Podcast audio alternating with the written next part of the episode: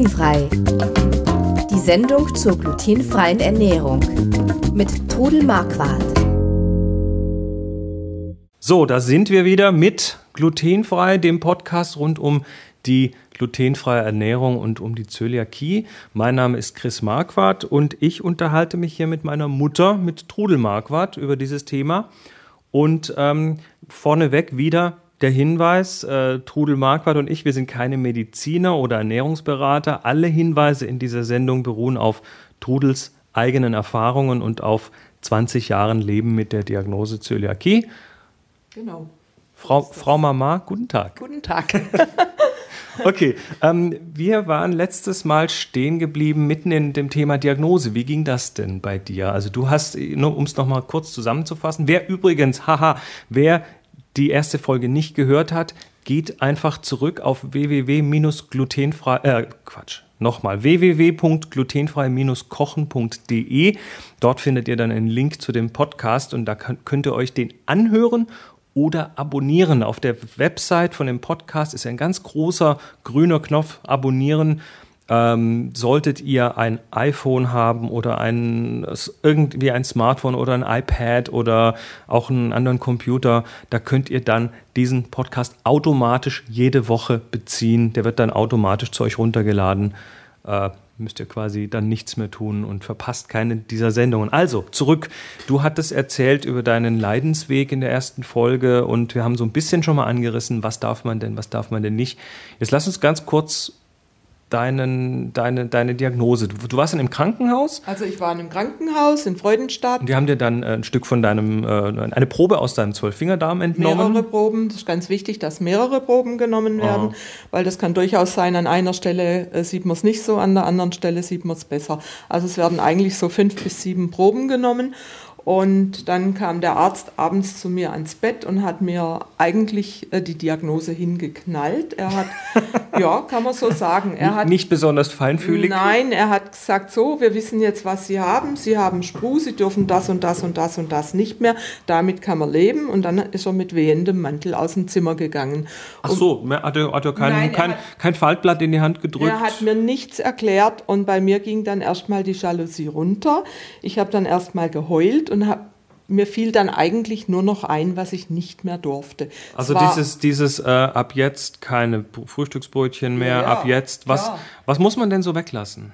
Ja, also da dachte ich ja noch, dass, dass man gar nichts mehr essen darf. Gar nichts mehr darf. Nur noch, nur noch trockenen Reis ja, und. Ja, und äh, ja, wie gesagt, Brot, Brötchen, mm, es war in der Vorweihnachtszeit, Weihnachtsgebäck, Christstollen, alles auf Wiedersehen. Und ich, ich muss kurz dazwischen werfen. Es ist beileibe nicht so, ganz im Gegenteil. Ich glaube, seit deiner Diagnose haben wir bei uns noch besser gegessen, als wir es vorher eh schon getan haben. Mit Sicherheit. Also ich bin, gehe viel bewusster jetzt auch mit der Ernährung um. Okay, was hast du dann getan, nachdem du diese Diagnose bekommen hast? Dann habe ich erstmal geheult. Ja. Dann fiel mir einfach nur noch ein, was ich nicht mehr darf. Da ich aber im Grunde ein positiv eingestellter Mensch bin, fiel mir dann irgendwann nachts ein, was ich doch noch darf. Und das war viel. Mhm. Und die Nachtschwester kam dann rein und hatte dann gesehen, dass ich geheult habe. Und dann sagt sie, ja, was ist mit Ihnen los? Sie waren doch so positiv eingestellt. Und dann habe ich ihr halt erzählt, was der Arzt zu mir gesagt hat. Und dann hat sie ihm das wohl gesagt. Und am nächsten Morgen kam er dann zu mir und hat gesagt, das hätte ich nicht erwartet, dass Sie so überzogen reagieren. Ich habe Ihnen einen guten Tipp. Wandern Sie nach Mexiko aus, dort lebt man von Mais. War natürlich super. Was, was für ein feinfühliger ja. Arzt. Ja. So mhm. ein, Entschuldigung, Arsch. Mhm. Naja, gut. Also ich durfte dann am Wochenende nach Hause, äh, ja, noch voraus. Die Ernährungsberaterin hat mir dann mein erstes glutenfreies Brot gebacken. Das war wie ein Backstein, da hätte man jemand mit totschlagen können. Ach, doch im Krankenhaus noch? Im Krankenhaus. Die hat es gut gemeint, die hat aber wahrscheinlich noch nie ein glutenfreies Brot gebacken gehabt.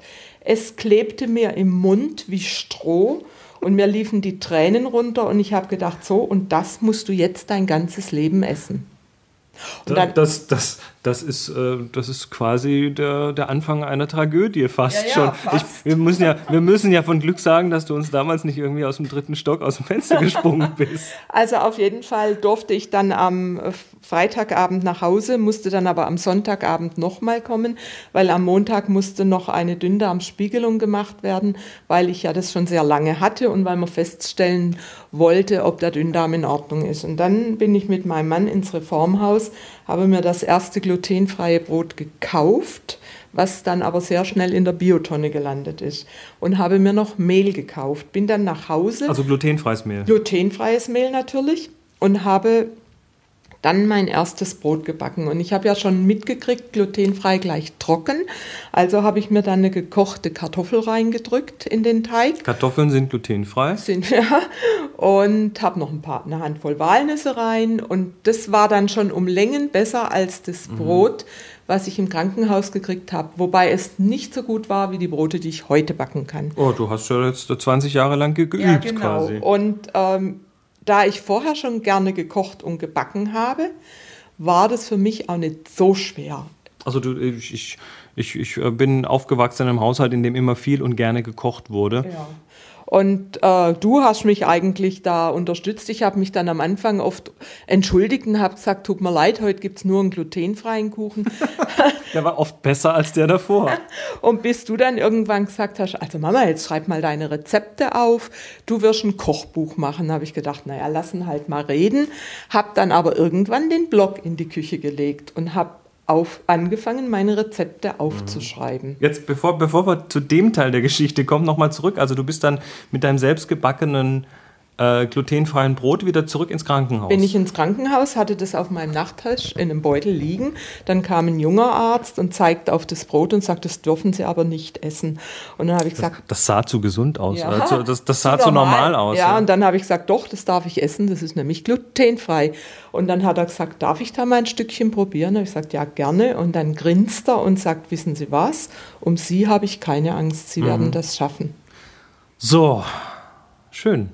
Sehr schön. Und von da an ging es dann mit dir bergauf. Also gesundheitlich Ja, ja, hast du ja, dich dann ja. sehr schnell wieder erholt, hast sehr schnell auch wieder Gewicht zugenommen. Genau, ich habe also eigentlich das Gewicht, was ich abgenommen habe, mit der Zeit wieder zugenommen.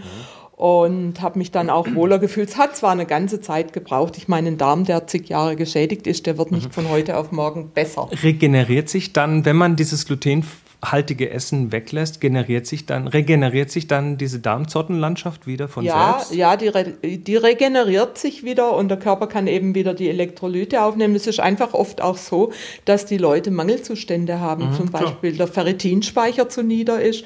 Von Calcium über Kalium, Zink, Folsäure fehlt Also, dann, wenn diese- B-Vitamine. Wenn Ja. diese Zotten nicht da sind oder zu klein sind, um die, die äh, Nahrung aufzunehmen und die Nährstoffe, dann ist es ein Problem, ja. ein großes Problem, ja. Die Leute, die sind dann oft total müde, das kann bis zu Depressionen führen. Kreislaufprobleme, Wassereinlagerungen, alles Mögliche kann es da geben. Okay. Ganz kurz zur Verbreitung. Wir sind jetzt hier, also du, du bist jetzt hier im deutschsprachigen Raum unterwegs.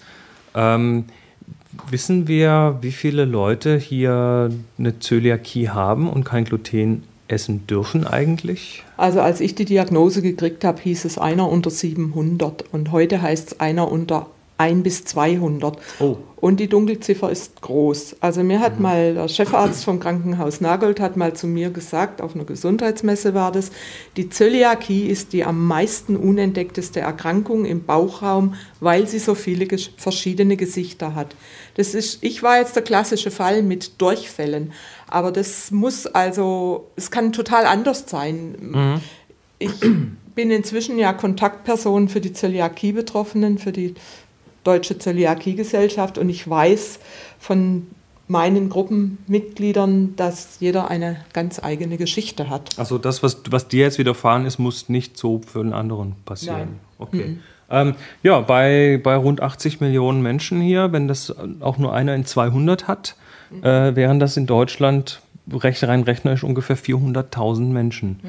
Ähm, die Deutsche Zöliakie-Gesellschaft, hast du gerade erwähnt, ähm, ist eine Organisation, die sich Also, ja, was tun die? Das ist eine wichtige Organisation, die du, sich. Du, wir sind jetzt aber nicht diese Organisation, muss man nein, auch dazu nein, sagen, nein, sondern Du, du bist für die Mitglied. jetzt äh, als ich, Mitglied unterwegs. Ich bin Mitglied genau. und Kontaktperson für die Zöliakie-Betroffenen ja. für mein äh, Gebiet, für Horb-Freudenstadt. Und was tun die? Und die ähm, helfen den Zöliakie-Betroffenen erstmal bei ihren Anfangsproblemen. Also wenn man dort Mitglied kriegt, wird, dann kriegt man also Unterlagen, äh, man kriegt Rezepte, man kriegt viermal im Jahr eine Zeitschrift, man kriegt Tipps, es gibt eine Jugendorganisation, es werden Freizeiten angeboten, die Neubetroffenen werden geschult. Ähm, mhm. Ich, es gibt ich, Backkurse. Ich erinnere mich daran, äh, als du da frisch Mitglied warst, da kam dann auch gleich so ein so ein, so ein fast schon ein Telefonbuch, äh, dickes Ding, die Lebensmittelliste. Ganz genau. Es äh, gibt also jedes Jahr neue Lebensmittellisten und Arzneimittellisten, wo man eben schauen kann, was ist glutenfrei. Also da, da steht dann drin, Schokolade XY von Hersteller so genau. und so äh, enthält Gluten und Tütensuppe ja. so und so mhm. enthält mhm. Gluten oder ist glutenfrei. Ja, es stehen aber natürlich nicht alle Firmen äh, melden ihre Produkte. Und aber man kann sie zumindest nutzen, weil das, was drin steht, ist, ist genau. verbrieft nach Aussage der Firmen. Und ähm, die, die, also man, man kann sich zumindest, zumindest was drin steht, kann man sicher sein, dass das auch funktioniert ganz genau. Aber es ist inzwischen seit 2005 gibt es ja neue Kennzeichnungsverordnungen, wo eben die Allergene gekennzeichnet sein müssen. Und, äh, also auf den Lebensmitteln auf selber? Auf den Lebensmitteln, die Inhaltsstoffe. Und das hat sich jetzt auch noch verbessert. Und zwar sind jetzt die Allergene auch noch fett gedruckt, dass man also eigentlich lesen kann mhm. und sehen kann, ah, da ist Weizen drin oder Gluten. Es muss draufstehen, wenn Weizen oder Gluten enthalten ist. Mhm. Und also wenn jetzt das Produkt nicht in der Lebensmittelliste steht, lese ich einfach durch, was draufsteht. Okay, kommen wir auch nachher noch mal ein bisschen ausführlicher dazu. Ähm, die Zöliakie-Gesellschaft mhm. ähm, ist also eine deutsche Organisation ähm, ja. in Deutschland, auch, auch im in deutschsprachigen Stutt Raum? In Stuttgart oder? sind die. Ähm, okay, wie, viel, wie viele Mitglieder haben die? Also ich schätze mal so knapp um die 50.000, aber nicht jeder ist natürlich Mitglied der Zöliakie hat. Genau, also Dunkelziffer, mhm. wir haben es gerade vorhin ja. gesagt, möglicher, mhm. möglicherweise, ich sag mal, wie gesagt, ja, nochmal, wir sind keine Ärzte oder okay. äh, Lebensmittel, Ernährungsberater, aber 400.000 könnte man schon mal so in den Raum stellen. Ja, und es gibt ja außer die Zöliakie eben die genetisch bedingte Form, dann gibt es aber auch noch die Gluten-Sensitivity. Mhm.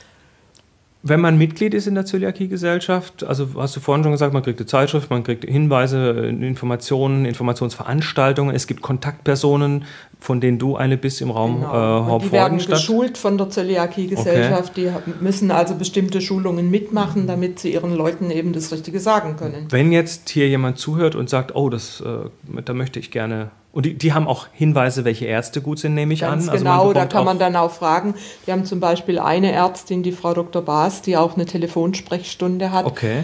Und äh, Alles klar. die unterstützen die Forschung und mhm. also die tun sehr viel okay. für die Zöliakie-Betroffenen. Wenn ich da Mitglied werden möchte, was kostet mich das? 45 Euro im ganzen Jahr. Oh, das ist, geht aber. Ja, aber auch zum Beispiel, äh, wenn jetzt jemand Hartz IV kriegt, der kann dann auch eine vergünstigte Sonderkondition. Oder, ja, ja, der kriegt Sonderkondition okay. oder Studenten oder so. Die okay. müssen halt nachfragen dann. Wo findet man die? Die ist in Stuttgart in der Kupferstraße und im Internet findet man sie unter dzg.de. Ja. Oder einfach mal DZG, einfach DZG eingeben oder Deutsche eingeben, Zöliakiegesellschaft genau, Deutsche suchen. Zöliakiegesellschaft okay. Stuttgart und dann findet ja. man das. Wir packen da mal einen Link in die Show Notes. Also genau, die findet ihr, wichtig. genau, mhm. die findet ihr, wie gesagt, auf www-glutenfrei, na, ich sag's immer falsch, www.glutenfrei-kochen.de. Dort gibt es dann einen Link zu diesem Podcast und dort auf der Folge 2 findet ihr dann einen Link zur Deutschen Zöliakiegesellschaft und ja, ich würde sagen, wir tauchen nächstes Mal ein bisschen tiefer ein in äh, das Thema, was kann ich denn noch? Wie kann ich mich denn noch ernähren? Und ja, sagen bis dann noch eine schöne Woche und tschüss. Mein Name war Chris Marquardt. Trudel Marquardt, tschüss. hörten Glutenfrei, die Sendung zur glutenfreien Ernährung mit Todel Marquardt. Über 900 glutenfreie Rezepte und weitere Informationen auf www.glutenfrei-kochen.de.